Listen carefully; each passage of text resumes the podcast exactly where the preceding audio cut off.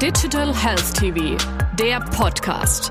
Alles rund um die Digitalisierung im deutschen Gesundheitswesen. Dr. Oliver Klöck, Mitglied der Geschäftsführung Taylor Wessing, Partnerschaftsgesellschaft. Herzlich willkommen, Herr Dr. Klöck. Vielen Dank für die Einladung, Herr Professor Grün. Herr Dr. Klöck, wenn man an künstliche Intelligenz, die KI in der Medizin denkt, kommt vielen zuerst die Assoziation der diagnostischen Radiologie in den Sinn. Ist die Rechtsordnung darauf eingerichtet? Äh, sicherlich noch nicht in vollen Zügen.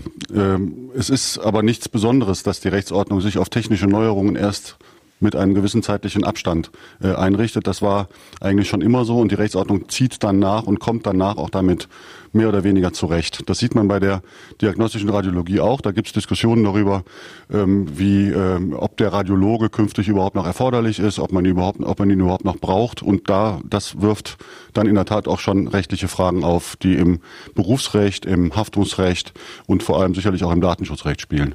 Warum existieren bezüglich Politik, Berufsverbände unter anderem Vorbehalte gegenüber dem Einsatz von künstlicher Intelligenz. Betrachten wir zum Beispiel den Handel, so hat man hier den Eindruck, dass mehr Offenheit besteht.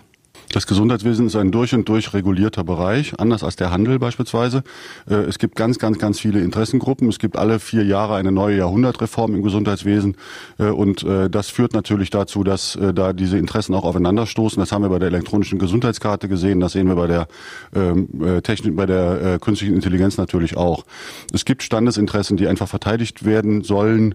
Aber ich glaube, dass über kurz oder lang diese Standesinteressen einfach zurücktreten werden und zurücktreten müssen, um dem technischen Fortschritt Fortschritt äh, zum Durchbruch zu verhelfen. Der Eindruck jedoch ist, dass es durchaus Mediziner gibt, die den technischen Neuerungen positiv gegenüberstehen. Sehen Sie dies ebenso? Es gibt welche, die ihnen positiv gegenüberstehen. Es gibt auch welche, die das äh, wirklich brüsk ablehnen. Ich habe vor zwei, drei Jahren, glaube ich, auf der Expo mit in Leipzig mal ein Panel moderiert, genau zu diesem Thema. Da ging es um die Zukunft der Radiologie in Zeiten der künstlichen Intelligenz. Saßen mit mir auf dem Podium mehrere Radiologen und die Diskussion äh, entbrannte sich an der Frage, ähm, wird es den Radiologen als Menschen künftig eigentlich noch, noch brauchen? Und äh, da hat es Leute gegeben, die gesagt haben, nee, den brauchen wir nicht mehr. Und andere haben eben gesagt, doch, wir werden ihn weiterhin brauchen, wir werden weiter das Intuitive brauchen, wir werden weiterhin das, äh, ja, das, das, das Empathische brauchen, dass ein Mensch eben der technischen, der künstlichen Intelligenz wahrscheinlich auf absehbare Zeit jedenfalls voraus hat. Sehr umstrittene Frage. Ich glaube, man wird ihn weiter brauchen, aber er wird eine neue Rolle annehmen müssen. In diesem Kontext stellen sich Fragen hinsichtlich der Haftung und des Haftungsrechtes. Bin ich als Patient den technischen Entwicklungen schutzlos ausgeliefert und niemand trägt die Verantwortung für meine Behandlung? Das sind Sie sicherlich nicht. Äh, das Haftungsrecht ist auch hier, das Haftungsrecht ist auch immer der technischen äh, Entwicklung hinterhergelaufen. Das war so beim Übergang vom Pferd zum Auto beispielsweise. Da ist auch anfangs diskutiert worden, wer haftet denn für Autounfälle, weil die äh, Autos gefährlicher auch anfangs schon, auch wenn sie nur, nur 30 fuhren oder so, auch schon gefährlicher waren als ein Pferd. Ähm, aber letztlich kommt es immer bei jeder neuen technischen Entwicklung so, dass man sagt, wer eine Maschine einsetzt, die ihn entlastet, haftet für das, was die Maschine möglicherweise falsch macht, genauso als hätte er selber diesen Fehler gemacht. Und das wird man bei der künstlichen Intelligenz sicherlich auch so machen müssen.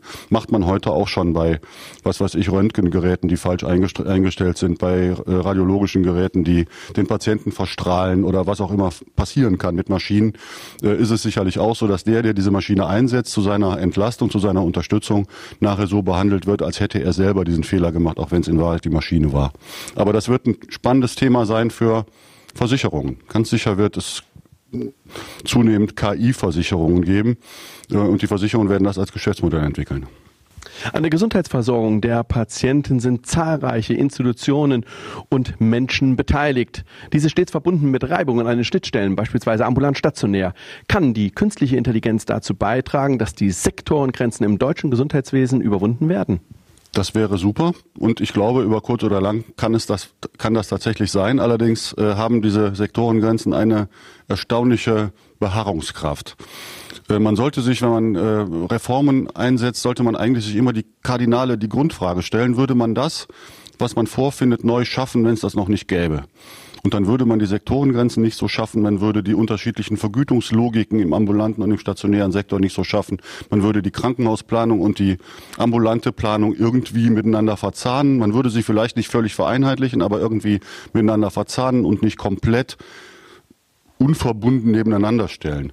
Man würde auch vieles andere im Gesundheitswesen heute nicht mehr so machen. Aber das jedenfalls wäre, aber diese Frage stellt niemand. Es werden zwar, wie gesagt, jedes, alle zwei Jahre kommt eine Jahrhundertreform oder alle vier Jahre, wenn ein neuer Gesundheitsminister ins, äh, ins Amt kommt. Äh, aber äh, diese wirklich grundsätzliche Frage, wie kommen wir von dieser störenden Trennung und vor allem auch dem Patientenwohl hinderlichen Trennung zwischen ambulant und stationär weg, die wird eigentlich nie wirklich gestellt. Auch deshalb, auch da, weil die Politik und die Standesinteressen ähm, eigentlich äh, ja eher Beharrer als Innovatoren sind. Herr Dr. Klöck, vielen herzlichen Dank. Gerne.